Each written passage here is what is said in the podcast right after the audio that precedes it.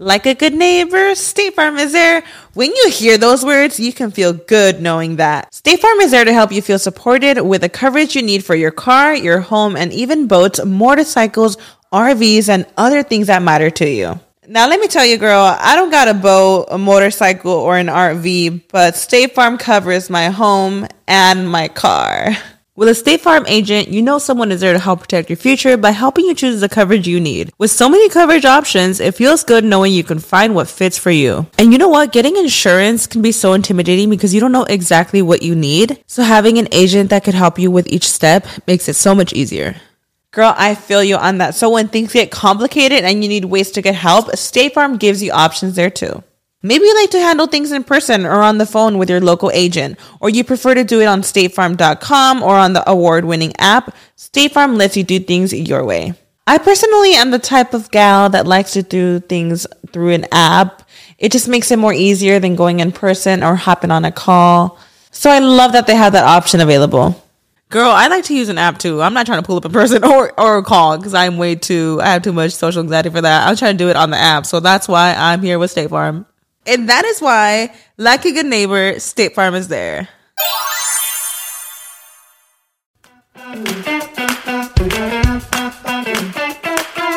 Hola, ¿qué tal? Bienvenidos a un episodio más de Rollos de Mujeres Podcast. Mi nombre es Ana Cruz y este es un espacio donde las mujeres expresamos lo que realmente sentimos, lo que queremos, también lo que odiamos en cualquier etapa de nuestra vida. Proveemos información, recursos e historias inspiradoras que nos ayuden a ser mejores personas un día a la vez y siempre con una sonrisa. Y el día de hoy tengo una invitada que hace mucho quería que viniera a visitarme y estoy feliz porque este episodio lo estamos grabando en persona en mi casita nuevamente. Así que quiero presentarles a este mujerón que sé que nos va a inspirar y quiero que lo conozcan. Si es que aún no la conocen porque está por todos lados, ¿ok? Es cantante, escritora, compositora, latina, mujer y aparte también radicando aquí en el Metroplex, Michelle Menache, bienvenida a Rollos de Mujeres, amor. ¿Cómo estás? Bienvenida. Ay, muchas gracias, Ana hermosa. Estoy muy contenta de estar aquí contigo. Teníamos muchos años que no nos veíamos en persona. En persona. Oye, pero siempre te sigo en todas tus redes sociales. Yo soy tu fan, así de hueso colorado. Y estoy bien emocionada de estar aquí contigo y con tu público bonito y toda la gente bonita de, pues, de todo Texas. Oye, amor, te juro que si la gente supiera cuántos años tenemos de conocernos, son de esas relaciones que no nos vemos, pero que se siente el cariño y yo soy tu fan. Te sigo desde hace Ah. muchos años. Yo creo que más de 10 Gracias. años que nos conocemos. Sí. Que estamos en esto de, del dale que dale en la industria y no dándonos por vencidas. Y de eso precisamente se trata el episodio del día de hoy. No darte por vencida. Por muy difícil que se pongan las cosas, por muy que la vida te esté jalando por otros lados, cuando tú tienes una convicción, una pasión y un talento como el tuyo, que es el canto y la composición, Gracias. no hay que darse por vencida. Pero ¿te parece si comenzamos un poquito platicándole a la gente? Porque tienes una historia súper única. Naciste en El Paso, Texas, pero te criaste en Chihuahua, ¿verdad? Ajá, en Ciudad Juárez, Chihuahua. En Ciudad Juárez. Chihuahua. Que sé que es lo normal para muchísima gente que radica en la frontera, que brincan de un lado y del otro para estudiar, para trabajar, para la escuela. ¿Cuál fue tu caso, amor? Mira, eh, yo nací en El Paso, Texas, pero crecí en Ciudad Juárez, Chihuahua, porque eh, mi familia pues vivía allá. Mi mamá siempre quiso que su primer hijo o hija fuera ciudadano americano. Ella siempre quiso irse a vivir a Estados Unidos toda su vida. Entonces, eh, cuando yo nací, empiezan a nacer también mis primos, porque yo soy la primer nieta. Entonces, se, se vuelve tradición en, en cuando eres de frontera, ¿no? O sea, que nazcan tus hijos en, en Estados Unidos y creces en Ciudad Sí. Juárez. Se vuelve tradición y también, pues, es una gran ventaja, ¿verdad? Sí, claro como que sí. padre quieres un buen futuro para tus Ajá, hijos. exactamente. Entonces, cuando yo este, estoy expuesta a, a la escuela en México, en Ciudad Juárez, pues aprendo español y no me voy a vivir a Estados Unidos hasta que cumplí 14 años, que fue cuando mi mamá tuvo a mi primer hermanito, a José. Entonces, como Josecito nace con síndrome de Down, Ay, nos, ve- nos vamos toda la familia a vivir al Paso, Texas, porque en México no había tantas facilidades para la condición de mi hermano. Entonces, pues empecé así, haz de cuenta que te voy a pl- platicar una anécdota así bien, bien chistosa de, de que yo tenía que, pues, sí, como acá, apenas iba a cumplir los 14. Y yo había pasado a segundo de secundaria. Y mis amigos ya habían entrado. Yo estaba en una escuela de monjas, el Teresiano. ¿De verdad? Sí, sí, sí, el Teresiano. Así que saludos a toda la gente bonita y a todas las monjas. A todas las monjitas y a las que renunciaron también, porque me También. imagino que hay muchas. Y entonces eh, ya mis amigos ya tenían dos semanas en la escuela. Y todo el mundo me decía, Michelle, ¿por qué no llega? ¿Por qué no vas? Y yo, pues no sé. Y me dice mi mamá, no, espérate, espérate, espérate. Y un día me despierta, me dice, cámbiate, vámonos al paso. Así, como a las 10 de la mañana. Ajá. Y yo, va, pues ¿qué me pongo? Ya sabes que a los 13 años nunca sabes qué ponerte porque, pues, ¿cómo La es? ¿A dónde voy? Sí, Ajá. quieres ¿Qué me verte bien. pongo? Y luego dice, así como un día normal. Bueno, acuérdate que yo vengo de una escuela privada de monjas Sí. donde toda mi vida he usado uniforme, ¿verdad?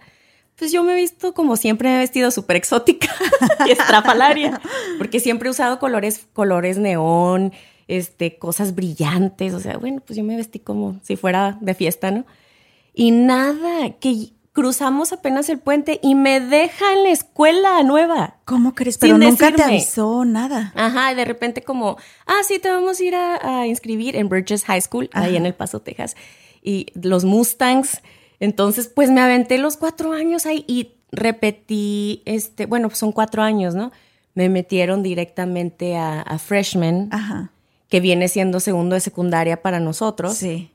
Bueno, ya ni sé. El caso es de que me salté una álgebra que nunca aprendí y no, de hecho viene siendo tercero de secundaria. Sí, tercero de secundaria. Fresh, cuando en el 9, que eres Que aquí es el 9, el que Y le me dicen salté junior el, high. el Ajá. 2 que ven- venía siendo el 8. Me- ella me, me llevó directamente a high school. Y nunca le preguntaron ni por tus calificaciones. Sí, o sea, llevó mi boleta y todo, pero en Estados Unidos dicen que están... Bueno, yo no me acuerdo. Hay, hay un desmadre aquí. Ni nosotras, mira cuánto llevamos viendo aquí, no sabemos ni, no sé ni en qué grado va mi hijo, así que no te preocupes. Pero entonces te mete a la escuela directamente. Sí. ¿Ya hablabas el idioma o todavía no hablabas Mi el mamá idioma? siempre me tuvo en una escuela bilingüe, antes de estar en, en el Teresiano, en el de monjas. Sí. Entonces eh, hice como mis primeros cuatro o cinco años en, el- la escuela bilingüe, pero Ana, la escuela, el inglés que te enseñan en México, Nada que ver. o sea, es de inglés ese del libro de Harry Potter. Sí. Hi, how are you? My name is My Michelle. school bag. ¿Y, y tú, tú qué? My school bag. Como esas cafés de piel de antes. Sí. Y nada que era backpack, ¿no? O sea, Sí. todas esas cosas, el caló, el slang, yo, pues, yo no sabía. Sí me defendí porque pues, toda la vida había esta- estado expuesta al idioma, pero pues hablaba. Se te complicó. Ahora, Fatal. una cosa es el idioma, pero también el cambio de vida radical. ¿Cruzabas todos los días a la escuela Mm. o se quedaron a vivir en El Paso? Mi mamá tenía una amiga que sus hijas estaban en esa escuela, trillizas. Entonces las trillizas pues me dieron posada en su casa por dos semanas mientras mi mis papás hacían la transición de irnos a vivir a- al paso para no estar cruzando todos los días. Sí. Y entonces pues yo me aventé casi el mes con las trillizas. Imagínate tres niñas en prepa Ajá. tratando de arreglarse en la mañana. Entonces yo decía, ¿qué les parece si yo a mí no, no me pongan primero a despertarme? Pónganme al último. Al final. y creo que eso se le quedó porque ahorita dice que apenas va a ir a desayunar y ya casi son las seis de la tarde. Oye, pero quiero que se me reconozca este universalmente que hoy llegué temprano. Bueno, a la una ya estaba aquí. Llegaste temprano. Mil gracias, Michelle. Le digo, Michelle, tengo cita con el urólogo. ¿Puedes llegar más temprano? Híjoles, Ay, venía bien hermosa. preocupada porque yo tengo fama de que llego ¿De fashionably late a todos lados y estoy cambiando, estoy cambiando cosas de mí. Entonces, esta es una de, de las prioridades que es el respetar el tiempo de las Sí, personas. No, mil gracias, te lo agradezco. Oye, tienes una niñez, pues ahora sí que es súper movida, ¿verdad? Que me imagino que, que desde ahí comienzas a crear estas experiencias que tarde, después en tu vida, se van a convertir en letras, en canciones, en inspiración para todo lo que haces, pero también sé que te ha tocado pasar por momentos muy difíciles y una de las razones principales por las que dejas el paso es por la violencia. el crimen organizado y todo lo, lo feo que se empieza a vivir en esos años, especialmente contra las mujeres. Sí. Tenían una paletería, ¿verdad? Una nevería. Sí, la Tienen nevería que vender Acapulco. todo y se vienen. ¿Cómo fue, ¿Cómo fue ese momento para ti y cómo procesaste las noticias de que siendo una jovencita tu vida podía estar en peligro en la tierra que tú amabas? Pues mira, eh, mi mamá siempre me cuidó demasiado. O sea, yo siempre estaba castigada. Con eso te digo todo. Apenas salía de un castigo de un mes Ajá. y en tres días yo ya volví a meterme a otro castigo.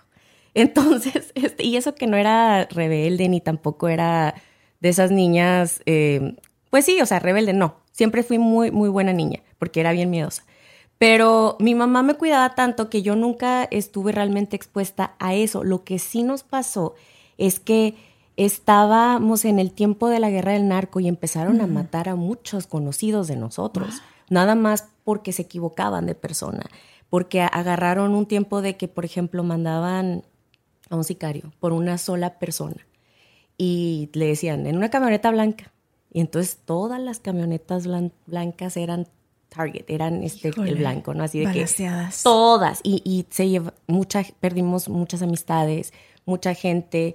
Mi- como la nevería era parte de, de un como tipo feria que estaba abierta los 365 días del año el parque Borunda así se llama es muy famoso allá es de, de tradición allá en Ciudad Juárez. Entonces pues yo crecí ahí de hecho hice un blog que se llama La Niña del Parque por todas las experiencias que yo tenía ahí.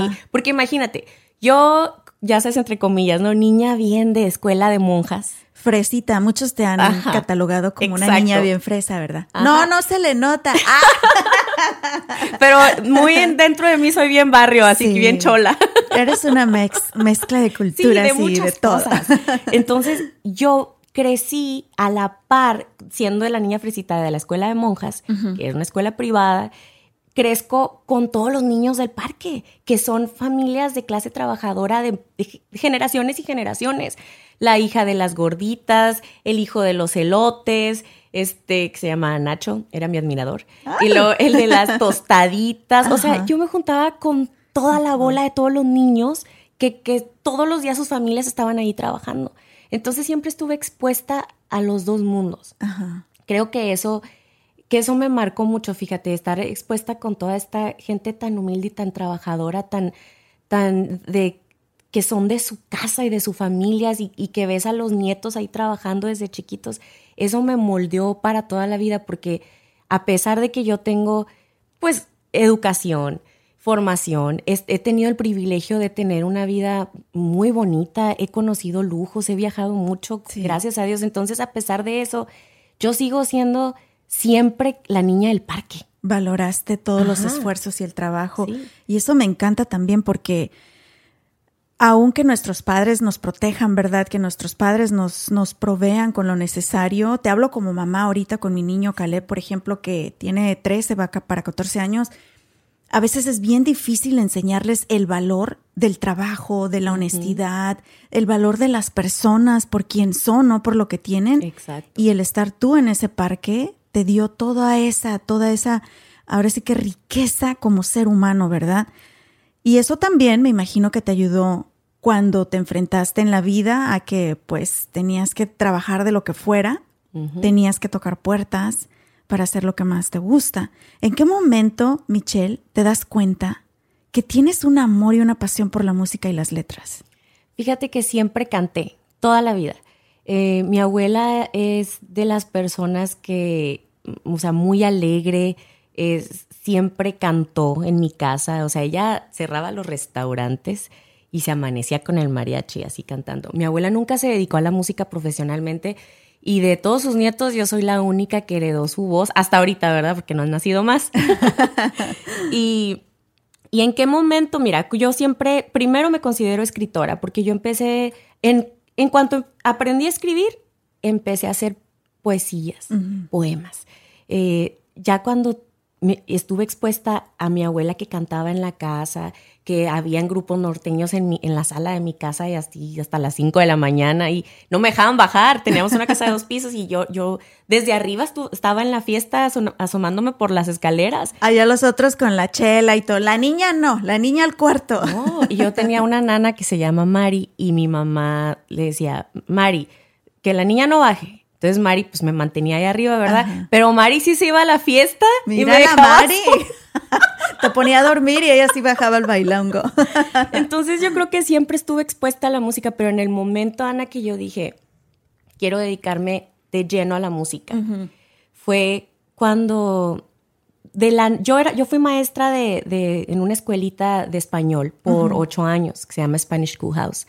Entonces, pues yo estaba con los niños de dos años, por ocho años, imagínate. Yo sufría mucho en las mañanas porque a mí no me gustaba ser maestra. Era lo que te iba a decir, porque cuando estamos aquí en Estados Unidos, eso fue ya aquí en el Metroplex, cuando fuiste maestra, a todos nos ha tocado, o los latinos, ¿verdad? Nos ha tocado trabajar de hasta de lo que ni se imaginan, porque una cosa es pues la pasión que tenemos, los talentos, otros hasta venimos con carrera también de México, pero al llegar aquí no se barren los dólares y te tocó ser maestra que muchas, bueno, tengo mi mejor amiga es maestra, es un trabajo bien difícil, Michelle. Sí, súper difícil. Bien difícil. Y bien cansado. Emocionalmente, mentalmente. Llegas, bueno, mi amiga, ella es así, de plano me decía, yo no quiero tener hijos. Wow, porque ya me, ya me cansó, me cansaron los chiquillos en la escuela. Pero cuando, ¿cuántos años tenías cuando estabas ahí de maestra y ya habías hecho algo de música o todavía no? Lo que pasa es que yo estaba estudiando comunicaciones y yo estuve cuatro, yo ya tenía tres años en la universidad. Cuando conozco al papá de mi hijo, yo tenía como 19 años y pues ya sabes, un clavo saca otro clavo. Él, vino a ser el clavo en mi vida, de mi novio de toda la vida, de high school. Este, y, y este, estoy, quedo embarazada con mi hijo Alex me caso con él, me voy a vivir a Richmond, Virginia. Y en Richmond, como tuve que dejar la carrera porque tuve a mi niño, me metí, en cuanto mi hijo nació, pues yo estaba sola, lejos, él todo el día se iba al trabajo y entonces me estaba volviendo loca. Tenía una ardilla de amiga, que llegaba la ardilla al balcón y abría las bolsas de la basura, entonces pues no me quedó otra más que hacerme amiga de la ardilla, me estaba volviendo loca. O sea, imagínate para tener una amiga ardilla. Entonces dije, tengo que buscar trabajo porque me voy a volver loca aquí. Sí. Entonces salgo a buscar trabajo, me dan trabajo en un restaurante que se llama El Pulgarcito, salvadoreño chiquito. Y empiezo y llega un mexicano. ¿De qué trabajabas en el de restaurante? Mesera, de mesera. De mesera. Entonces llega un mexicano que le dicen el enano, grandotote, el DJ enano. Y luego llego y él así como, hola, buenas tardes, que no sé qué, me das cuatro pupusas. Y yo, sí, está bien, algo más. Y luego me dijo, ¿eres mexicana? Porque en, Richmond, Virginia, antes, hace casi 18, 20 años, no había este, casi mexicanos. Era nada más eh, hondureños, salvadoreños y guatemaltecos. Y era el 1% nada más de, mexicanos. Entonces, cuando me escuchó hablar, me dice, ¿no quieres estar en la radio? Así. Así directo. Ajá, o sea, yo duré una semana nada más de, de mesera en el pulgarcito. No, Michelle, yo duré 20 años tocando puertas. no, pero qué padre. Eso nos, nos demuestra que cuando es para ti, es para ti y llega en el momento. me imagino que fue uno de tus momentos más vulnerables como mami, joven, teniendo que dejar tu carrera. Ahorita lo cuentas con una sonrisa y riéndote, pero el, esa soledad y ese abandono tuyo, el pensar que tu vida, ahora sí como decimos las mujeres, I gave up my life to be a mom or to be a wife y nos olvidamos de nuestros sueños. Pero fíjate, en el momento más vulnerable, en el que te sentías súper solita, llega esa oportunidad. ¿Sí? Le dijiste que sí, me imagino. Claro, o sea, en ese momento yo dije, ¿cuándo empiezo? Así, y o sea, el tipo no sabía que yo tenía formación de comunicaciones, yo estaba estudiando Media Communications. Yo me quería dedicar a ser este, conductora y siempre con la música, pero yo quería siempre estar enfrente de la tele. sí. Entonces, eh, cuando ya empiezo a trabajar con él, me pone en el horario de las 5 de la mañana a las 11 de la mañana, algo así, ¿no? El morning show. Imagínate, soy la... Y ve trae esto, y ve trae lo, porque es la que me estaban entrenando. El frío de Virginia es horrible, Ana. y a mí me tocaba abrir la radio a las cuatro y media, cinco de la mañana.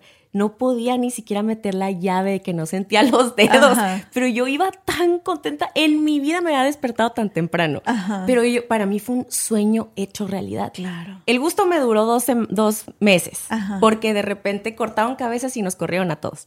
Entonces ya dije, bueno, pero me di cuenta que yo podía hacer algo que jamás ni siquiera me había pasado por la mente. Y así nada más me entrenaron dos semanas y luego me dieron, o sea, tuve un mes entero mi, mi, propio show a las 3 de la tarde. Yo era la chiquitita de las tardes.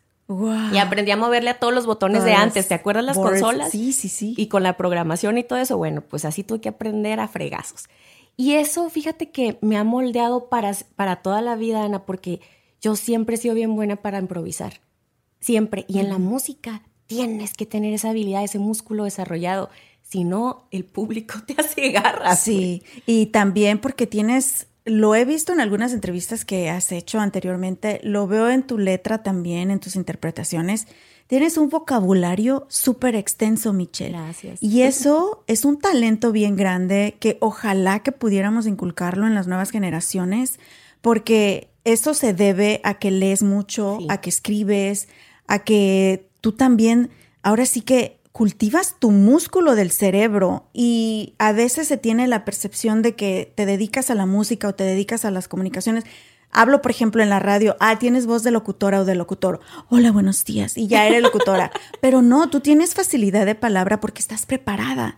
Y eso es muy importante para quienes nos están escuchando en este momento, especialmente jovencitas que, que tienen sueños en este tipo de carreras hay que prepararnos, chicas. Y sí, van a llegar estos golpecitos de suerte como el que te llegó a ti, pero venías preparada. Venías preparada y eso te abrió otras puertas. Ahora, de que yo te conozco, me imagino que de Virginia te viniste para acá, para Dallas, eh, con tu nene. Sí. ¿Con tu esposo todavía o ya sin esposo? No, ya sin esposo. Eres de las mías. Sí, fíjate que en ese momento tomé la decisión porque salgo del, del ya ves que nos corren a todos de la radio. Y yo regreso al pulgarcito, ¿verdad? Así como con la cola entre las patas. ya regresé, patrón. Entonces, este, el tipo, eh, don José, me acuerdo, tenía los dientes así de esos, así de oro, con cadenas. Imagínate, es salvadoreño, así. Y entonces le digo, don José, ¿me da otra vez trabajo? Sí, que no sé qué. Y un día, ya regresé, ya soy mesero otra vez, ¿no? Del pulgarcito.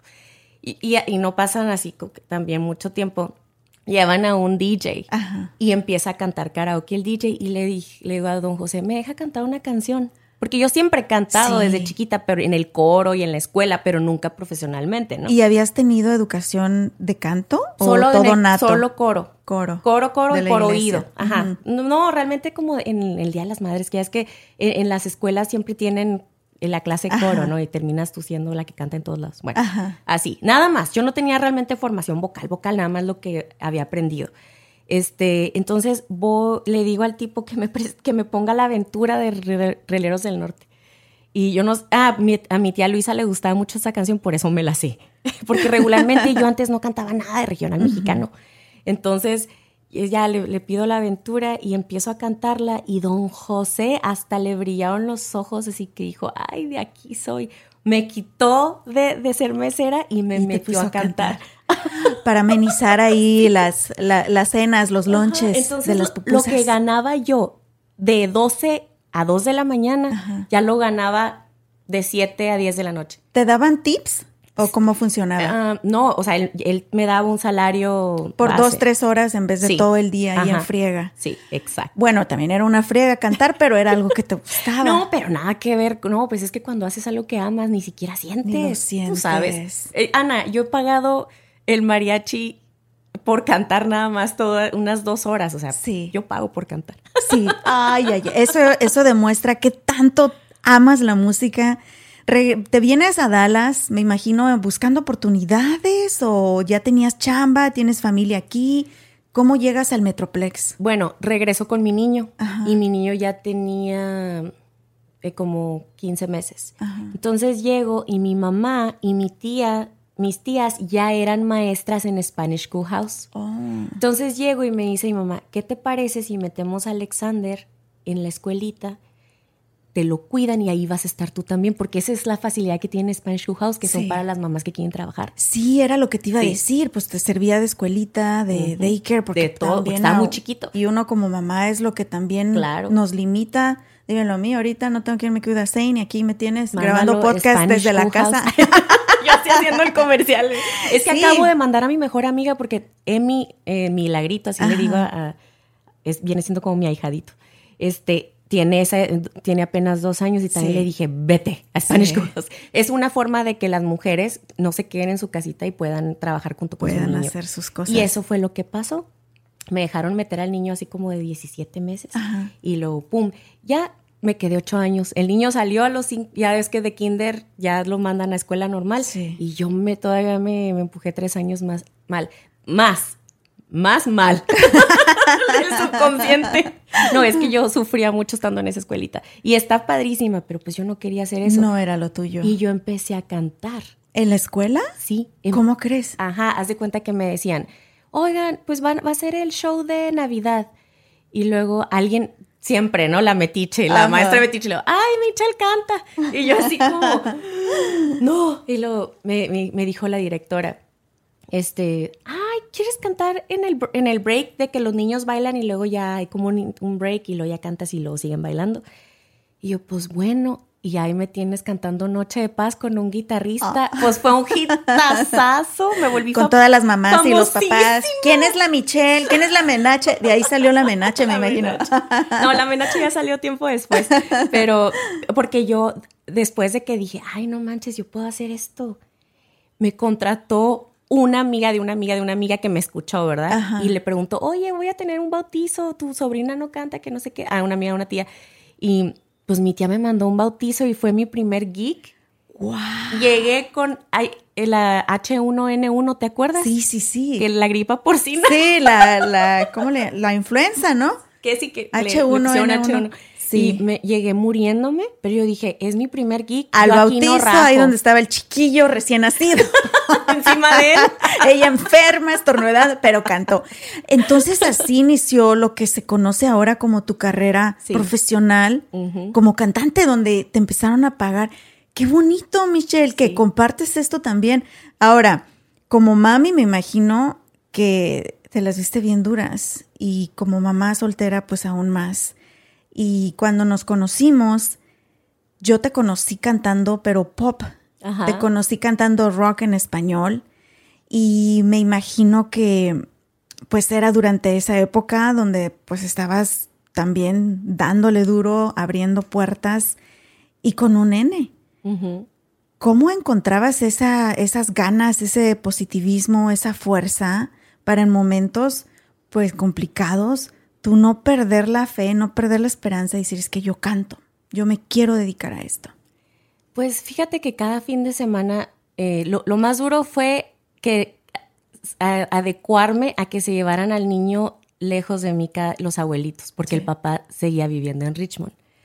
Pero yo, como soy muy buena gente, le dije a, a los abuelos, si quieren verlo, se los puedo prestar a ustedes para que el niño crezca con las dos culturas. Sí. que no, yo- no quitarle eh, eso de ustedes, o sea, porque el papá de mi hijo es eh, americano, ¿no?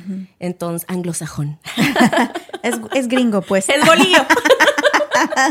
El güerito de ojo, de ojo verde. Pero tú también tienes ojo verde, ¿no, Michelle? Ay, no, hoy no, hoy no me los puse. Hoy Ay, no te los pusiste. Me has engañado toda esta vida. Más de 10 Oye, años como pensando. dicen todas, no me cambian con el sol. Bueno, pero son, cla- son claritos, son, Sí. son hazel. Mi, papá tiene, mi papá es turco y mi Ajá. papá tiene los ¿De ojos verdad? azules y mi hermano y media hermana los tiene como azul verdes, mi hermano los tiene azules, o sea, yo Y- fui la única que salió con los ojos eh, Miel, cafés, mieles. miel. ¿Y qué andaba haciendo un turco ahí en Chihuahua? Ah, pues andaba vendiendo joyería. De hecho, traigo un anillo que es el que usó para conquistar a mi mamá. Wow, déjame lo toco para que me dé buena suerte. Era de su joyería que él hacía, porque ya es que los judíos siempre tienen fama de Sí. es turco de buenos judío. negocios, Ajá. ¿no? De- de- Ellos donde quiera se meten. sí, que trabajan con oro y así. Entonces mi mamá por eso me lo dio porque dice que mi papá. Lo único que tengo mi papá, un anillo y el apellido. Y, y sas, y sas. Oye, y el buen gusto por las cosas buenas y el no dinero. Y, y, el trabajar duro, porque mira hasta dónde andaba chambeando tu papá. Sí, sí. De hecho, eh, el carisma ese que dicen que, que es como una un don, ¿no? Que, que piensa la que luego luego percibe la gente cuando me conoce. Que a mí se me hace algo normal porque pues yo sí soy, yo vivo conmigo misma. Pero, y es que puedo platicar con todo mundo, Ana, con todo mundo en la vida, entonces es como un don. Mi papá lo tiene. Sí. No, con él la platicas así 20 mil años. Bueno, anyways, regresando, eh, ¿dónde me quedé? Aquí en Dallas, buscando oportunidades con tu ah, nene. cuando se lo llevaban los abuelos. Se lo llevan sus papás. Entonces yo aprovechaba, como me dolía mucho que se llevaran a mi niño chiquito de tres años. Y yo decía, ay, no lo voy a ver tres días, me voy a volver loca. Entonces empecé a cantar los fines de semana en eventos o hacía entrevistas. Mi banda se llamaba Naranja Bohemia. Ah. y, y me gustaba mucho, entonces yo siempre, en el momento que me di cuenta, Ana, que me quería dedicar de lleno a la música y que la música era algo que me hacía sentir viva y que me hacía, me daba como, como que me hacía sentir que yo era yo, como eh, de entidad. Sí, no identidad. Sé, identidad. Este, fue porque en medio de esos ocho años que yo estuve en la escuelita, había un maestro de música, Nelson Calero, de Puerto Rico, que él le daba clases de inglés a los niños, en, perdón, de música en las tardes. Entonces yo me hice muy amiga de Nelson y lo empecé a contratar para tocar conmigo y le puse Naranja Bohemia. Entonces Nelson me dice, después de que ya, ya habíamos echado el proyecto a andar y, y yo ya estaba dándome a conocer por todo el Metroplex, pues resulta que me dice, ya me voy a ir me voy a regresar. Después de 10 años en Estados Unidos, el señorito decide regresarse a Puerto, Rico. Rico. Y yo, no, no me abandones. Y él así como, no, chica, que aquí no tengo nada que me detenga, que no sé qué. Yo, yo ¿por qué me está diciendo esto? Bueno, anyways, el caso es de que dije, pues adiós, amigo. Se va a Puerto Rico y apenas llegando ahí me dice, ¿por qué no vienes a grabar? Tengo un amigo que tiene un estudio que te puede hacer un demo. En ese entonces, Ana, para mí era imposible posible en mi cabeza. Yo decía, ¿quién me va a grabar un demo? ¿Qué es eso? ¿Cómo grabo música? Ha de ser muy caro. Y era muy caro. Era muy caro. O sea, en ese entonces me acuerdo que si me decían, no, pues son 600 dólares, a mí se me hacía carísimo. Porque yo ganaba bien poquito en la escuela. Entonces, y, yo decía, ¿cómo le voy a hacer? O sea, mi mentalidad de abundancia estaba así de que por el nabo, entonces me hacía todo imposible, ¿no? Ahora con la mano en la cintura. Ah, échenme otra. ¿Dónde? Vámonos al Por dinero no paramos. Acá no hay. Pues ya lo aceptamos. Oye, pero de hecho ese fue tu primer sencillo, ¿verdad? Que grabas en Gatos Puerto Rico. y garabatos. Gatos y garabatos. Que también sé que para ti la letra de esa canción es muy especial. Y pues ahora sí que ahí fue el comienzo. Ahí fue. Pero en el momento que me di cuenta te lo juro que la vida no puede, o sea, nunca se queda con nada el universo, Ana, porque me casi me cacheteó el universo así. Fue un momento que yo no pude ignorar, aunque hubiera querido. Este, porque tú sabes que la vida siempre te da señales y nos hacemos locos todos, ¿no? Y seguimos así como, hasta que ya todo está desmadrado y dices, bueno, ya, tengo que tomar acción. Bueno, no, a mí fue como que me cacheteó porque terminó de grabar con, con Nelson, no sé, tres canciones, me, me concedieron tres canciones, sin yo poner ni un cinco, me ayudaron, o sea, tuve la Sinfónica de Puerto Rico tocando ahí conmigo y nada más querían pizza. Entonces, yo, me deja él en el, en el aeropuerto para regresar, porque yo tenía que regresar a la escuelita. Dejé dos semanas a, gente que me estaba cubriendo, otras maestras. A tus niños. bueno, deja tú, ya ni me acordaba de ellos, ¿verdad? Pero yo tenía que regresar pues, a, mi vida normal. Sí. Me deja él en, el aeropuerto y me dice, te tienes que bajar aquí porque hay mucho tráfico, no te voy a poder bajar, o sea, no te va a acompañar. Y yo, está bueno, bye. Entonces, ya me bajo yo solita, ¿no? Y entro al aeropuerto y de repente voy a, con la muchacha con la de front desk para agarrar mis pases de abordar y, algo me preguntó y yo siento que el pecho me lo apachurran y me empiezo así como a me empiezo a soltar llorando. Pero yo no quería llorar enfrente de la tipa, yo nada más estaba así con los ojos así todos llenos de agua, ¿no? Y el pecho así como con un, una opresión horrible. Y yo dije, ¿qué es esto? ¿Qué es esto? O sea, ¿por qué me estoy sintiendo así? Y como que me estaban quitando algo. Entonces me dice la muchacha, ¿estás bien? Y luego yo, sí, sí, sí, sí, no te preocupes, gracias. Me da los pases y le hablo a mi prima, porque en ese entonces mi primita era mi best friend. Y ella para todos lados andaba conmigo. Y Ale no me contestó nunca. Le marco a mi mamá y tampoco me contesta, porque yo no sabía qué me estaba pasando. Y tú sintiéndote mal, casi, casi sufriendo un paro cardíaco ahí en el aeropuerto. Sí, o sea, yo estaba pasando, ahora entiendo que ha, ha- ha de haber sido como un ataque de vértigo o de pánico. O de ansiedad también. Ajá, porque era, eh, me sentía muy asustada. Entonces, este, nadie me contestó. De repente me caí el 20 y yo dije, esto es algo que yo tengo que poner atención. Nadie más, nadie me va a dar el alivio que yo estoy buscando. Y ahí me di cuenta, yo dije, es que no me quiero ir de aquí. E- Era como si estuviera Eh, dejando algo. Esa experiencia te había hecho tan feliz Sí.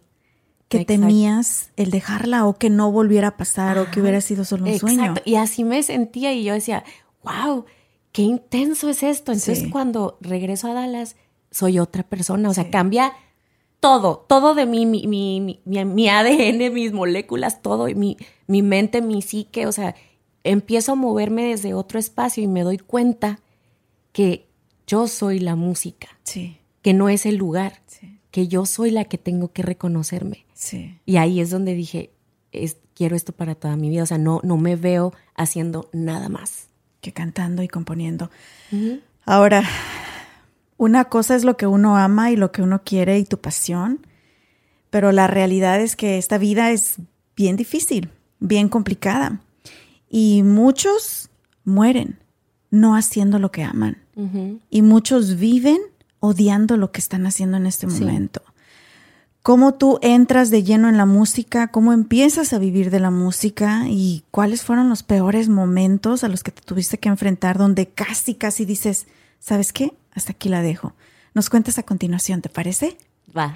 Hola mis amores, hoy es el día de dejar de pagar renta finalmente y ser dueño de tu propia casa. Por eso nos acompaña mi querida amiga, agente de bienes raíces Griselda Segura. Gris, ¿cómo sé que ya estoy lista para poder comprar una casa? Lo más importante es estar reclamando tu ingreso. Tienes que tener dos años um, de taxes, comprobar cómo es que estás generando tu ingreso, ya sea por talones de cheque o si eres dueño de tu propia compañía, mostrar tus finanzas, cómo es que entra tu capital y contar con el, el inicio de depósito ah, para dar el enganche, ah, que en varios casos, si tienes seguro social, es tan bajo como el 3.5 del valor de la propiedad. Llamen ahora mismo a mi amiga Griselda Segura al 972-898-1886. 972-898-1886 y dile que Ana Cruz te la recomendó. Mis amores, ahora que he estado pasando más tiempo en casa y cocinando para mi familia, me he dado cuenta del gran impacto positivo que tiene para su salud física y mental el comer rico y saludable. Y amo ir al Río Grande Latin Market a comprar mis frutas y verduras frescas. También tienen los mejores cortes y calidad en carnes y mariscos y encuentro todo lo que necesito para mis recetas tradicionales favoritas. Imagínense, desde pasote hasta huitlacoche. Ahí lo encuentran. Y lo mejor de todo es que tienen especiales cada semana, porque sé lo importante que es ahorrar dinero, especialmente en estos momentos, ¿verdad? Visita tu tienda al Río Grande Latin Market más cercana en el área de Dallas Fort Worth y también visita su página web elriogrande.net para inspirarte con sus recetas.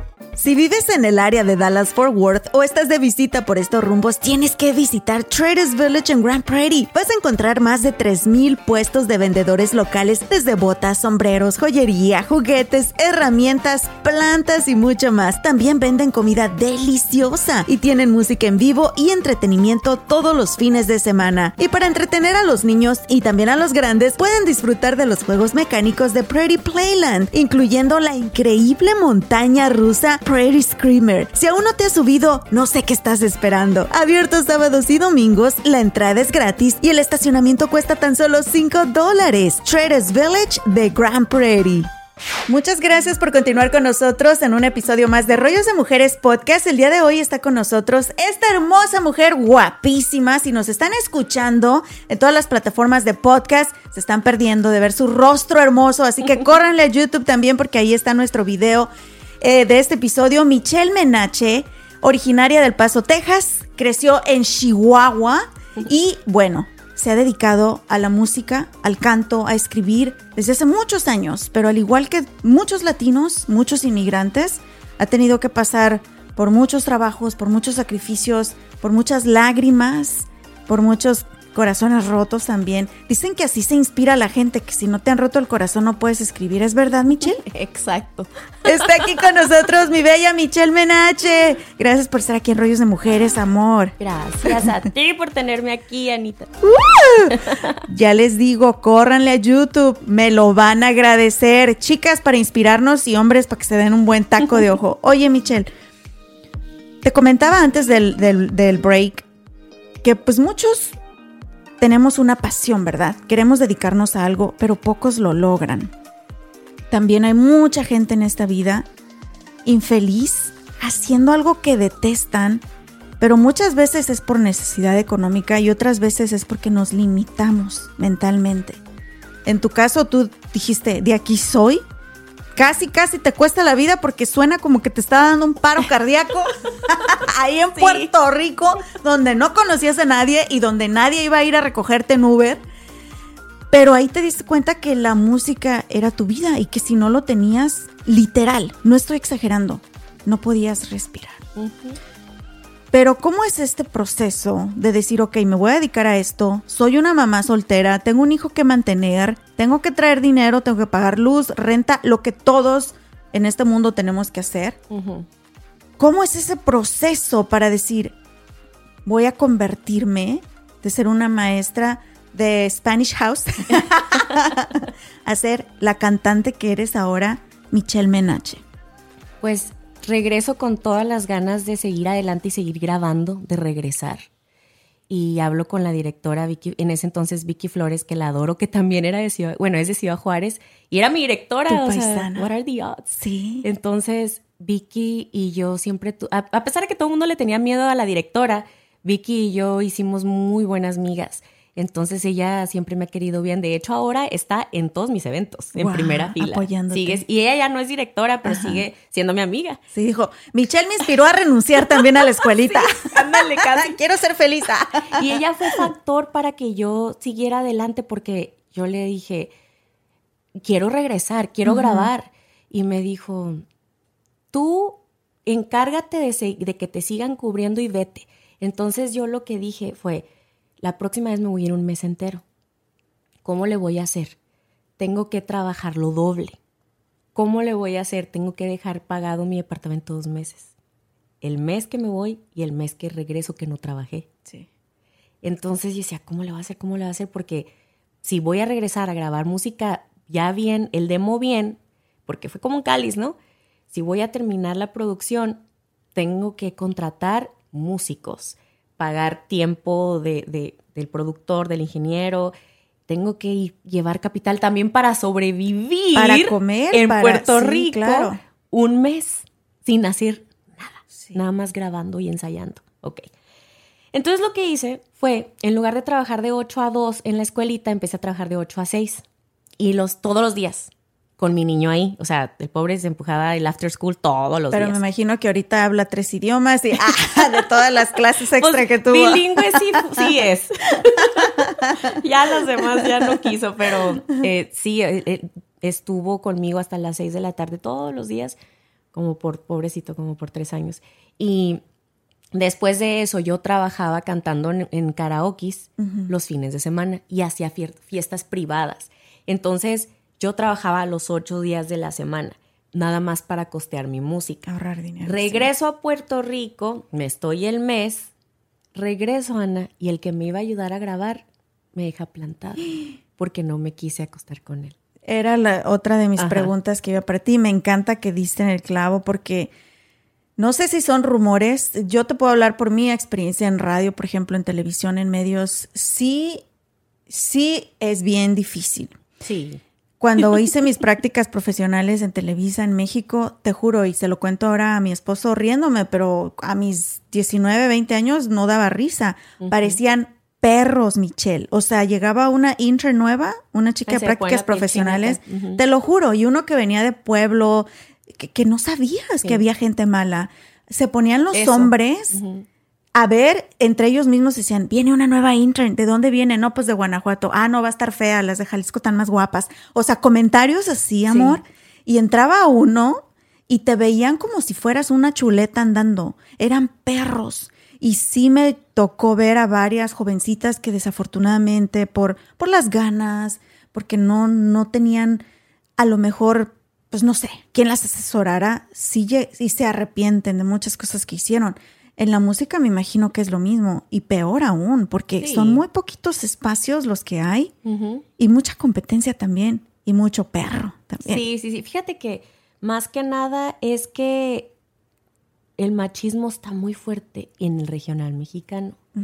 Entonces, sí, o sea, para una mujer cantante, para que te respeten y te vean como un igual y te valoren como un artista de talla que vale lo mismo que el otro mono que está cantando al lado de ti. Sí, es un, o sea, es un mundo. Estamos muy atrasados todavía para que las mujeres tengan igualdad en el regional mexicano. Ni siquiera como jefa, aunque no seas cantante. O sea, yo tengo una amiga que, que es editora de una revista muy importante y es de regional. Y, ella la cataloga, catalogan como una persona mamona, como fuerte. Pero es porque dice, si no se me trepa, no me respetan. Pero e, eso sí, es, entonces siempre estuve expuesta a esas cosas y más como cantante mujer sola. Sí. Porque yo Sin tener un padrino, conocido. Entonces mi mamá era la que andaba conmigo para todos lados, por lo mismo, para cuidarme. Y, y sí, esa fue mi primera experiencia que, imagínate, Ana, después de trabajar tanto para dejar pagado dos meses, o sea, todo este esfuerzo para llegar a Puerto Rico y lo ¿qué hago en un pinche mes entero? Perdón, no voy a, voy a decir Aquí esto otra sí se puede decir, tú suéltate, porque si, si tú te sueltas, yo me suelto. en serio, yo dije, ¿qué, qué, voy a hacer un mes aquí? o sea, ¿qué hago? Y esa noche que, que me dio la noticia, que me enteré que el tipo ya no nos quiso contestar, se quedó hasta con el material que habíamos grabado antes. O sea que yo tenía que empezar de cero todo lo que iba a hacer. Lo bueno que yo ya estaba bien cuadrada y ahí tenía el mismo, o sea, el pianista y yo estábamos listos para lo que fuera. Entonces me dijo, me dijo Nelson, este, qué raro que no nos contesta fulano, ¿no? Y yo así como, ay, sí, qué raro, pero yo no le quería decir, porque me da tanta vergüenza con mi amigo. Porque hasta te sientes culpable. Yo pensé que, era por mi culpa. Yo dije, I misleaded him, o sea, yo lo, yo lo, le hice que malinterpretara las cosas, le di alas, porque, por mi personalidad, porque como soy tan cariñosa y tan alegre, entonces los hombres malinterpretan muchas veces eso, mi amabilidad. Entonces yo dije, es mi culpa, es mi culpa. Y, y haz de cuenta que yo no hallaba cómo decirle a Nelson porque yo estaba en casa de sus papás, ellos me dieron posada un mes entero, o sea, me cuidaban como si fuera la infanta menache de, Italia, o sea, me, llevaban café, al, me tocaban la puerta en la mañana y me llevaban café en una tacita hermosa, o sea, no sabes qué bonito me trataron. Si, si Jesucristo llegara a Puerto Rico y entraría por la puerta de, los señores Calero. Qué amorosos que son. Eh, no sabes, fue un, fíjate qué bonito que estuve expuesta a una familia tan, tan bonita. Entonces me, cuidaban mucho. Y yo decía, qué vergüenza con Nelson, que ¿cómo le voy a decir? Fíjate que fulano quería agarrarme y no me dejé. No me dejé y ya. O sea, entonces, pues puse a Nelson bien borracho esa noche ah. para yo, para yo agarrar valor. entonces, esa noche le, dije, ¿sabes qué? Ya fulano ya no nos va a ayudar, pasó esto y esto, me siento fatal, discúlpame, yo sé que este es nuestro proyecto y la regué. Y me di, no, se enojó tanto, me dice, no es tu culpa, no es tu culpa. Y, y me dijo, vamos a janguear toda la noche, vámonos a la rumba. Terminamos a las 4 de la mañana en un lugar que se llama Cantares, que, que, es el, propietario es Alex, que es un mexicano en oh, Puerto Rico, casado con una puertorriqueña. Entonces, el, el Alex es aficionado, músico, cantante, y cada día tiene hasta las 5 o 6 de la mañana open mic y llegan todos los artistas más importantes de Puerto Rico ahí. Wow. Sí. O sea, sin querer caíste sí. donde se te podía dar otra oportunidad. Por andar en el hangueo. Ajá. Este, y ahí conocí a John Blaze, que fue el que me produjo realmente la de Gatos y Garabatos. John Blaze ya estaba trabajando con Calle 13, con Residente, este, con Ile. Ahora ya es conocida, antes Ile nadie sabía quién era. O sea, estoy hablando de hace muchos años. Entonces, ahí es donde tengo la oportunidad de grabar con la Sinfónica y todo eso.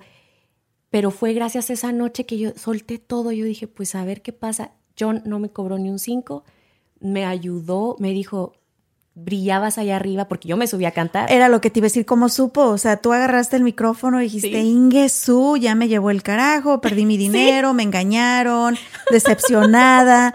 Pues de puro coraje vas, te trepas en el Sí. escenario y a todo pulmón. ¿Te Así acuerdas qué canción cantaste esa Sí, noche? ¿Cuál Canté fue? Gatos y Garabatos a piano y canté Tiempos Raros y de hecho canté tres canciones Miradas de Plata, que son las primeras tres canciones que, que compuse para esa producción.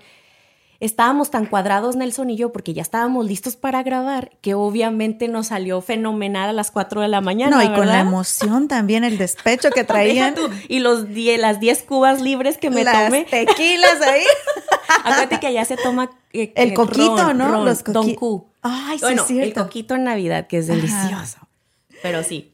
Oye, Tu esposo es puertorriqueño, ¿no? Mi esposo, la gente no sabe ni qué carajos es, ni yo. Mi esposo es mezclado, Ajá. güerito. Su papá es americano de alemanes que vinieron hace dos, tres generaciones. Y su mamá es hispana, Ok. pero no saben de dónde. Tiene una historia bien interesante ¿Sí? mi esposo también. Su mami, su papá, o sea, su abuelito y mi esposo fue huérfano. Ok, ok, ok. Y no saben de dónde vienen sus descendientes latinos, o sea, son de México, pero no saben de dónde. Y es güerito, está mezclado, pero tiene cara como de judío Ajá. y luego de repente del gatazo como latino. Sí. Y eh, quién sabe qué será mi marido. Entonces te estoy, te estoy confundiendo. Pero, pero me tocó ir a Puerto Rico hace unos años cuando gustó? me encantó, cuando trabajaba en la radio, todo era mega, trabajaba en una radio de pop y me mandaron a un concierto de Ricardo Arjona en Puerto Rico, que de hecho nunca nos dio la entrevista a la que iba, pero me la pasé poca madre. Y lo que tú estás diciendo ahorita, la gente, los que nos hospedaron ahí, los que nos traían, eh, pues ahora sí que los tour guides, súper buena onda, nos dieron a probar el coquito. Yo que no tomo alcohol, le di ahí unos lengüetazos delicioso. La gente es tan amorosa, tan todos. amorosa. Ajá. Y de ahí nace entonces ahora sí que tu primera producción musical profesional Sí. y de ahí pa'lante. Ajá, ya, ya no paré. Eh, me bajo del escenario y me dicen, te voy a presentar a un amigo, una amiga que también es cantautora, Tisubi. De hecho, en mi próxima producción voy a cantar una canción de ella en honor a mi tiempo en Puerto Rico. Wow. Y ya le avisé y no, sabes, imagínate todo el amor ahí de las dos, de que gracias, amiga. que no Las sé qué". lágrimas juntas, ¿no? Se llama eh, Mi otra mitad. Es una canción de amor. Entonces, eh, ella me dice, ándale, chama, su... Ah, porque ella es venezolana, pero se casó con el hermano de mi pianista Nelson, Ah, mira. que es percusionista. Entonces todos éramos músicos. Imagínate yo en un mundo Bien bohemio, ¿no? súper bohemio. Pues era mi mero, mi mero mole y yo nunca había esta- estado expuesta a tanto y los niños acá, ¿dónde está la maestra Michelle? en. Spanish House. Ya sé, sufriendo con la madrastra que le pusieron, ¿no? y, y pues sí, o sea, me dice, me, me presentan a John y me dice, felicidades, brillabas allá arriba. Así me dijo. Me dice, veía algo así amarillo. Y yo, ay, este qué intenso, son las seis de la mañana, no manches. Bueno, pero es que la verdad, cuando hay talento lo hay, Michelle, también. Y me dijo, mira, este es mi teléfono, estoy interesado en tu, pro- en- me dijo, en tu proyecto, quiero ser parte de él. Háblame mañana después de las 12. Me voy. Y Michelle, perfecto, porque yo tampoco me levanto más temprano. no que manches, o sea, yo, no, hombre, me desperté sintiéndome fatal de locura porque yo no tomaba ron Ajá. y yo estaba bien chiquita. O sea, y luego y le digo a Nelson, llévame por unos cocos. Y mientras estábamos comprando cocos en piñones, Ajá. este, me em- empiezo a hacer Google a John Blaze, que yo en mi vida había sabido quién era, y me doy cuenta que ya tenía varios Grammys ganados. El muchachito tenía apenas como 25 años en ese entonces y ya era una eminencia. Ajá. Y yo al- casi me da algo, o sea, no sabía si era la cruda o el calor. Tú lo aluciné o sí pasó anoche, sí lo conocimos. Y me- le digo, no manches, él quiere trabajar conmigo. Y me dice Nelson, sí, qué padre, que no sé qué. Vamos, llévame. Y nos vimos en una ciudad que, que se calla, no, como Guainabo. Ajá. Pues ya vamos a la ciudad de gente nice, el Guainabo City, que es donde está la gente nice de Puerto ajá. Rico, ¿no? Porque los locales saben de eso, yo qué voy a saber, ¿no? Y voy- a Guainabo City a un Starbucks. Anda, canijo, donde se realizan las juntas profesionales. Las reales. Ajá. No, hombre, yo cruda. ya con, con dos lates que ya me había tomado y yo no llegaba. O sea, yo, yo, yo no sabía qué hacer. Fueron, llegó tarde 30 minutos, fueron los 30 minutos más largos de mi vida entera. Ajá. Porque yo no sabía qué iba a pasar a partir de eso. Como si era real o no era Ajá. real. Y eso que Michelle llega tarde siempre, miren. Ajá, fíjate. Ahora, ese día la sentiste tú, lo que Ese siente todo el mundo. me dieron una cucharada de mi propia medicina. y pues ya llega John, empezamos a grabar, lo demás es historia, regresé súper feliz y a partir de eso dejé la escuelita y, y empecé a, a trabajar en, en trabajos que me pagaban más. Pero no nada más tenía uno, tenía tres entre semana. Regresé a la universidad. Wow. Ajá. Entonces tenía tres trabajos, la universidad y los fines de semana cantaba. Y yo nada más trabajaba, Ana, para pagar mi música. Sí. Era todo lo que yo hacía. A partir de eso empecé a hacer noche de cantautores y empecé a traer otros, otros amigos, colegas, compositores y yo a todos les pagaba. Aquí nadie cantaba gratis. Entonces yo trabajaba nada más para estarle pagando a todos mis colegas. Lo que a ti nunca te pagaron. ¿Sabes qué? Para mí era bien importante compartir escenario con gente de talla. Sí. Siempre supe, yo dije, yo necesito el reto. Claro. Yo necesito ser mejor y mejor y mejor. Ya me acabé todo, dale ya lo que sigue, lo que sigue, lo que sigue. Yo ya había cantado con todo el mundo aquí. Yo, yo quería compartir escenario con gente Que tú admiraras. Sí. Y Michelle, que si lo has hecho, Sí. sé que, bueno, ahorita te está yendo súper bien, gracias a Dios, estás por todos lados. Vi que le estuviste abriendo conciertos a nada más y nada menos, agárrense, que Espinosa Paz, amor. ¿Cómo se dio esta colaboración? ¿Cómo se dio este trabajo? Estabas en Guatemala, te vi por ahí, pues haciendo ahora sí que un tour bien grande y exponiendo tu música ahora en escenarios que tú siempre habías soñado. Pero para que llegaras a Espinosa Paz, o sea, ¿cómo fue? Pues imagínate, ca- canté, canté, canté, canté, pagué por cantar, eh, todo lo que se tenía que hacer, yo lo hice. Yo dije, Ana, en mí, siempre tengo como este dicho, en mí no queda. Y siempre he dicho que yo, cuando el día que me muera, es porque ya me acabé todos mis talentos. Entonces, para eso te los da Dios, para que te los acabes, para que los exprimas, para que hagas cosas como lo que estás haciendo ahorita. Tienes voz, tienes la, la forma de conectar con, con el público, de, de transformar a las mujeres, y tú estás siguiendo tu divinidad y te encanta. Y yo también pago por todo aquí. bueno, mi marido a veces y a veces yo. no, pero me encanta lo que dices, no darte por vencido y, y si algo te hace feliz y puedes obtener los recursos, es mejor que estar tirada en una cama deprimida y, y navegando con bandera de víctima toda la vida. Y ya estuve, muchas Sí. veces todavía estoy, fíjate, ahorita la gente, mucha gente puede percibirme en las redes sociales que tengo una vida bien bonita, feliz y que estoy súper activa, de estudio en estudio, viajando, viajando, pero regreso de todo eso y tengo momentos de, de solitud Sí. conmigo nada más que, que me doy cuenta de que, ¡eh! a ver, ya, estoy aterrizando, pero me siento así, así, así, así, y empiezan a salir todos los vacíos. Sí. Y todas las veces que empiezan a salir los vacíos, siempre quiero renunciar. O sea, no creas que mi perseverancia, sí, siempre voy a ser de las que no rajo, pero tengo momentos que, que así quiero renunciar todos los días. Y ahí está, dicen que ahí está la santidad y la divinidad de tu don. Santo no es el que lo hace con gusto, sino el que sufre en hacerlo. Sí. Porque obviamente yo quiero que todo salga perfecto, pero en esta carrera siempre es algo. Sí. Siempre es algo porque estás lidiando con muchos egos, con poderes diferentes, con niveles, con otros este, músicos, con mafias. Sí. O sea, hay tantas cosas allá afuera que nunca sabes qué te va a tocar Sí. ese día, esa semana, ese mes. Y siempre son peaks and lows. Sí. Entonces, yo creo que eh, yo quiero inspirar a las personas a que no rajen, porque siempre te vas a sentir mal en algún momento, pero pasa y vuelves a levantarte. Y, y se vale eh, descansar y sufrir. Si quieres, aviéntate tres días sufriendo porque nací. Mejor mátenme. Se vale, ¿verdad? Se vale. Eh, Eso es, eso es una señal Sí. de que todavía estás conectado con tu eh, con tu persona como ser humano, cuando no has perdido esos sentimientos, esas Claro. emociones, esa vulnerabilidad. Aparte, ah, ay, perdón, aparte recogemos todas las emociones de todo mundo y a veces no sabes si es tuya o de otra persona. Nuestra mente es tan poderoso que a veces se, se sincroniza como Sí. si fuera Wi-Fi o Bluetooth Sí. con los sentimientos de tu esposo, los del vecino, porque todo el mundo es energía, toda la mente es energía, o sea, Sí. son ondas, son frecuencias vibratorias como en la radio. Entonces, obviamente yo soy humana, estoy expuesta a tanta gente. Todo el mundo me toca, todo el mundo me ve, todo el mundo, como dicen allá en el rancho, no te hace enojo. Te hacen ojo, Y luego ya, porque tengo alergia en toda la cara.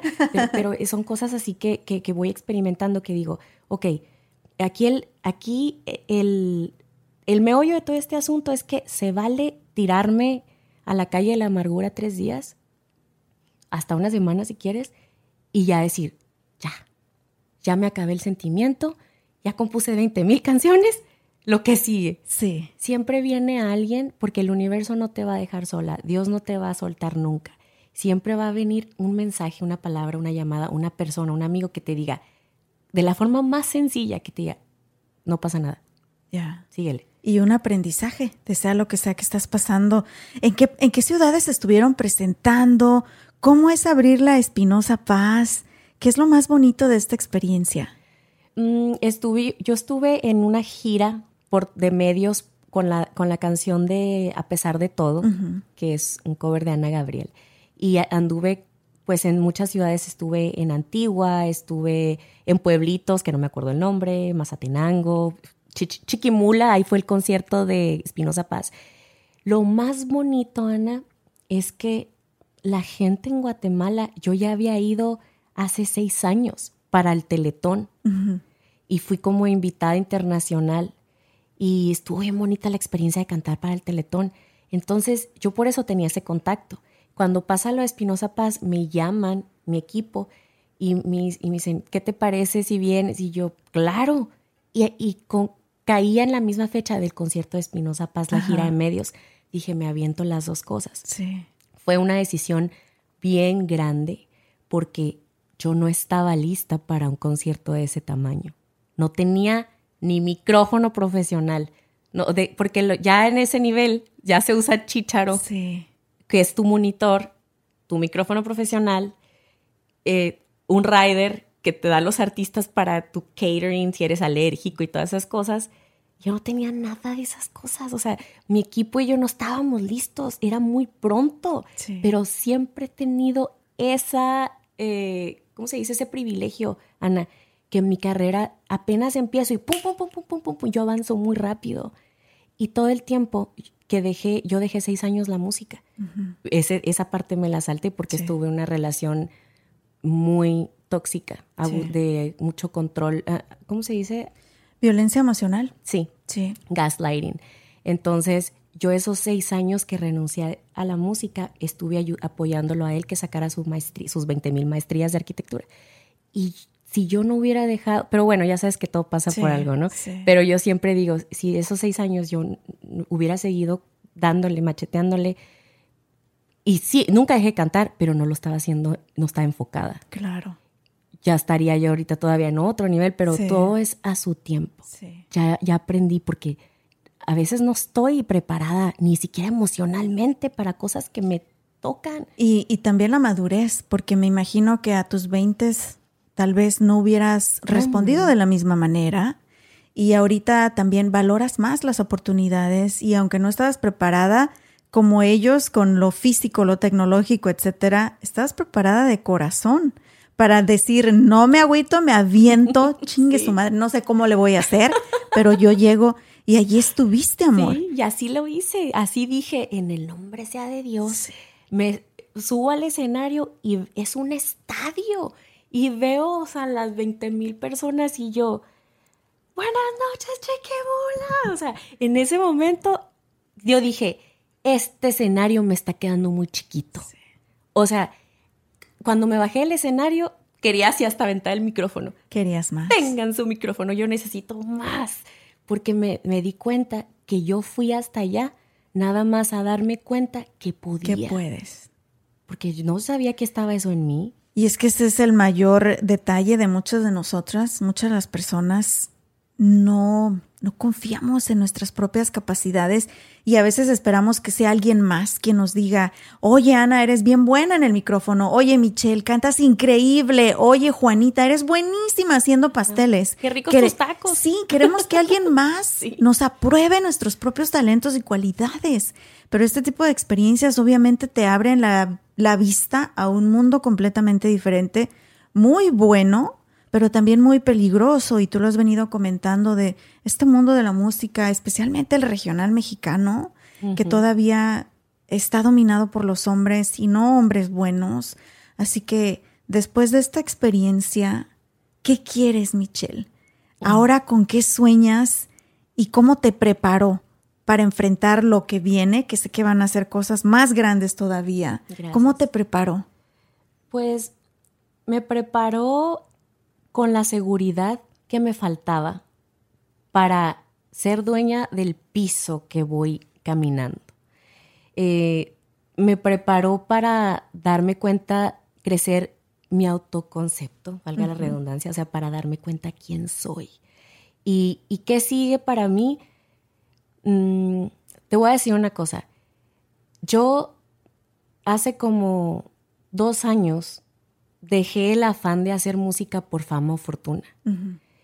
Y hace cinco, no sé, como unos seis meses que me pasaron muchas cosas, porque aquí te digo que este mundo musical va así y te pasa de todo en muy poquito tiempo y a fuerzas tienes que crecer como persona. Yo hace una semana era otra a la que soy hoy porque me va moldeando muy rápido. La inteligencia emocional a fuerzas tiene que estar saltando y, creciendo, porque si no te quedas atrás o sufres mucho. Yo me tomaba todo muy personal, mucho, o sea, para mí yo era bien aprensiva y muy apasionada con todos los dramas que pasaban en, la carrera y aprendí a tener el backbone, resiliencia, así como, no, no pasa nada, va a pasar esto también, a no clavarme ni engancharme y hacer las cosas tan grandes. Yo dije, de ahora en adelante depende de mí que sea fácil o difícil la carrera yo soy la única que puede crear esto porque yo soy la única que me metí en esto. Sí. Entonces es mi responsabilidad cómo, cómo, el camino que vaya a llevar mi carrera porque tu mundo, tu punto de vista crea tu realidad, no al revés. Entonces, ¿qué es lo que voy a hacer de ahora en adelante? Elegir lo que más me haga feliz, Ana. Porque yo ya no estoy eligiendo cosas, proyectos que, ay, que el dinero y que me van a dar más, más fama con fulano, me van a, voy a ser más popular, más likes, más esas cosas.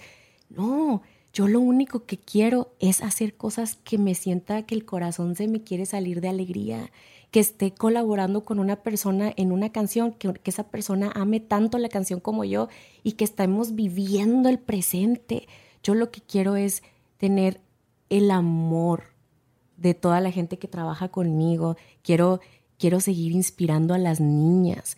Yo quiero ser, por ejemplo, no, no voy a hablar mal de, de, la música de Carol G, ¿verdad? Pero si yo tuviera una niña, Ana, yo no permitiría que escuchara esas cosas. Yo sí voy a hablar mal y qué bueno que tocas el tema. No, qué bueno que tocas el tema porque me entristece, por ejemplo, y me da gusto, ¿verdad? Que les vaya bien como mujeres, tenemos que apoyarnos entre nosotras.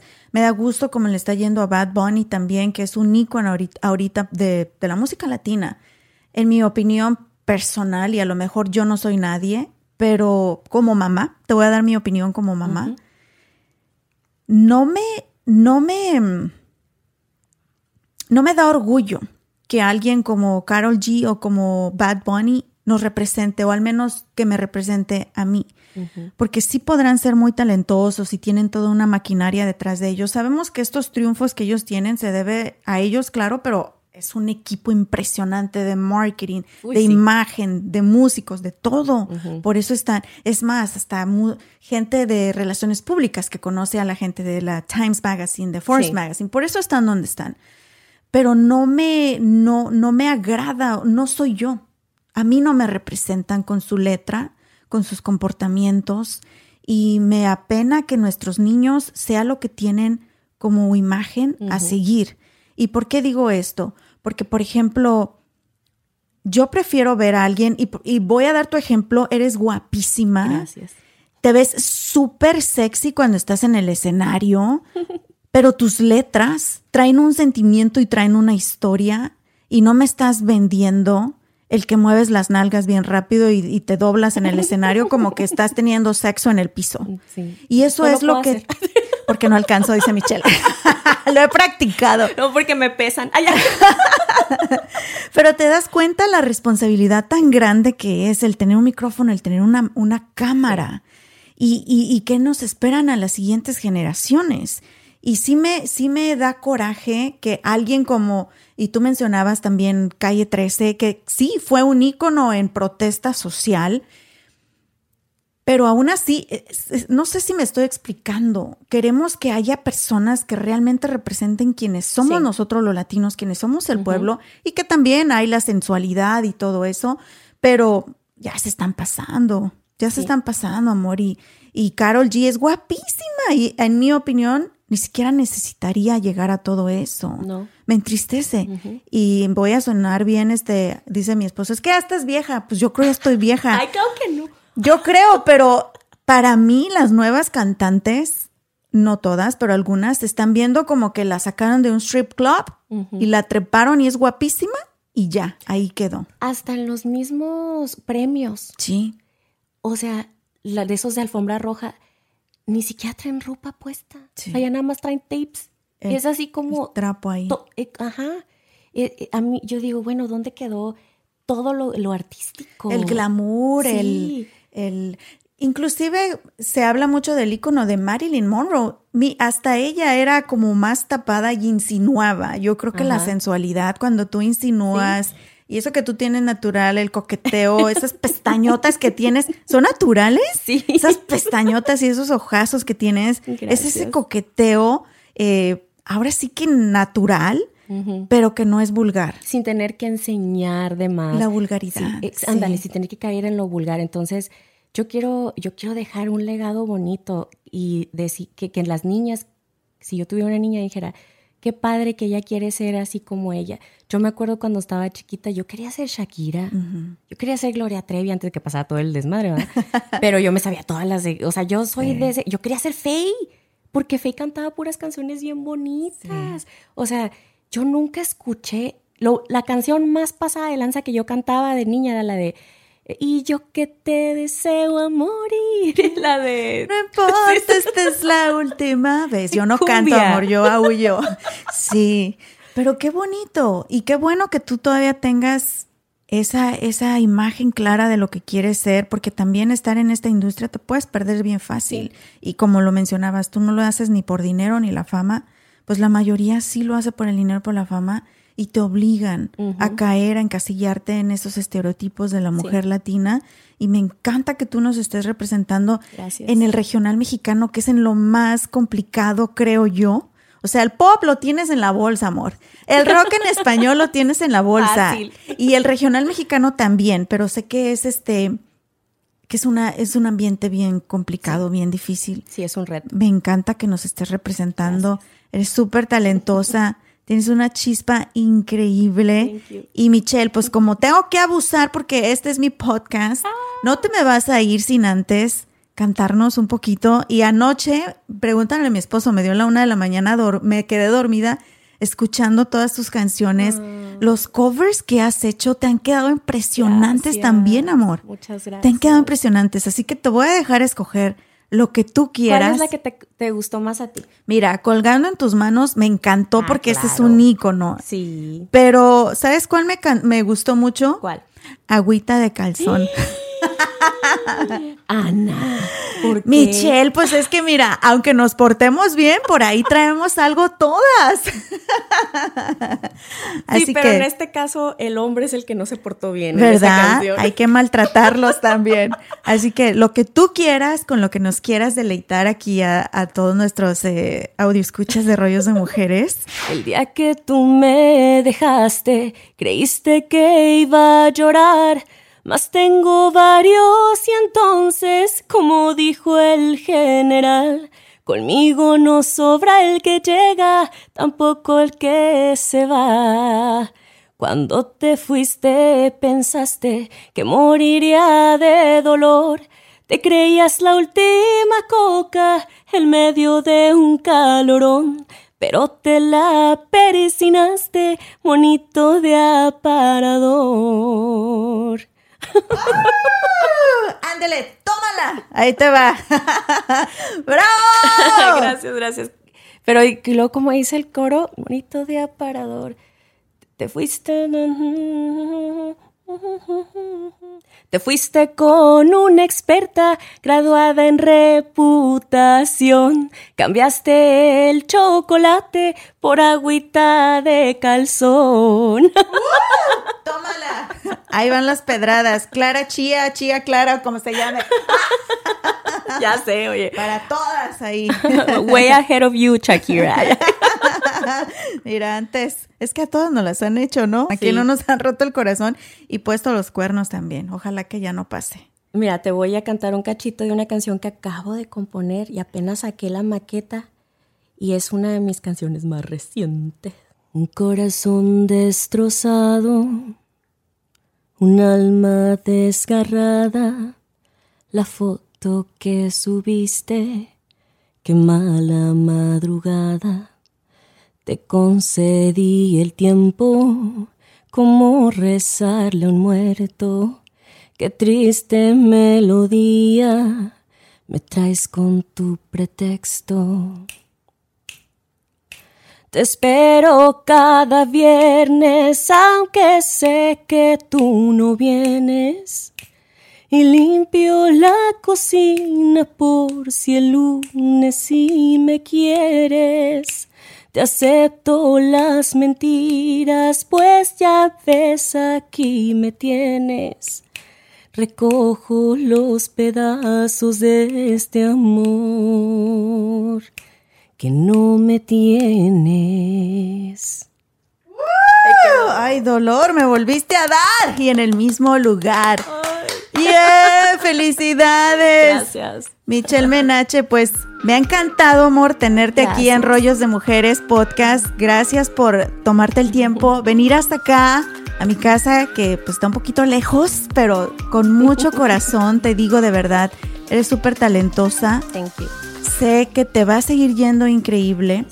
Gracias por continuar siendo auténtica, siendo tú, dando una buena eh, imagen, dando un buen ejemplo, inspirando a tantas niñas, a tantas mujeres, que ese es un compromiso bien grande, pero sobre todo gracias por ser la gran mamá que eres, la gran hija que sé que ahorita tu mami te está esperando para irse a comer juntas.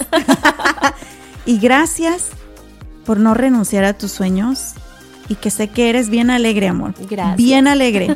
Pero sé que detrás de esos ojitos bonitos que tienes ha habido muchas lágrimas también. Pero que te has levantado y no te has dado por vencida en tus sueños y nos inspiras Gracias. a no darnos por vencidas también. Gracias, amor, por estar con nosotros el día de hoy. Gracias, Ana. Los quiero mucho. Besos a todos. ¿Dónde te pueden seguir y encontrar en todas las redes sociales? Estás en Spotify, en todos lados con tu música, en ¿verdad? todos lados con Michelle Menache me encuentran. La Menache oficial. Ahí está, en Instagram y no se preocupen, si van manejando, no quiero que ahorita saquen el No. teléfono para estar ahí picándole. Si van manejando, si están ocupados, les voy a poner en la descripción de este episodio todos los enlaces de las redes sociales de Michelle Menache, también su canal de YouTube para que pongan ahí atención, vean sus videos, la apoyen, apoyemos talento latino, apoyemos mujeres y por favor, denle ahí también sus comentarios. Y, den, y, y síganla en las redes sociales para que sigan apoyando su música. Sí. Muchas gracias, amor. Te quiero mucho. Gracias, yo más. Recuerden que nos pueden seguir en todos lados como arroba rollos de mujeres. No te des por vencido. Por muy triste y muy oscuro que todo se vea en este momento, es pasajero. Si sigues confiando en ti, tú eres la única persona que tiene el control de tu propia vida y de tus propios sueños. Esto es Rollos de Mujeres. Tenemos una, una cita el próximo martes. Mi nombre es Ana Cruz. Hasta la próxima.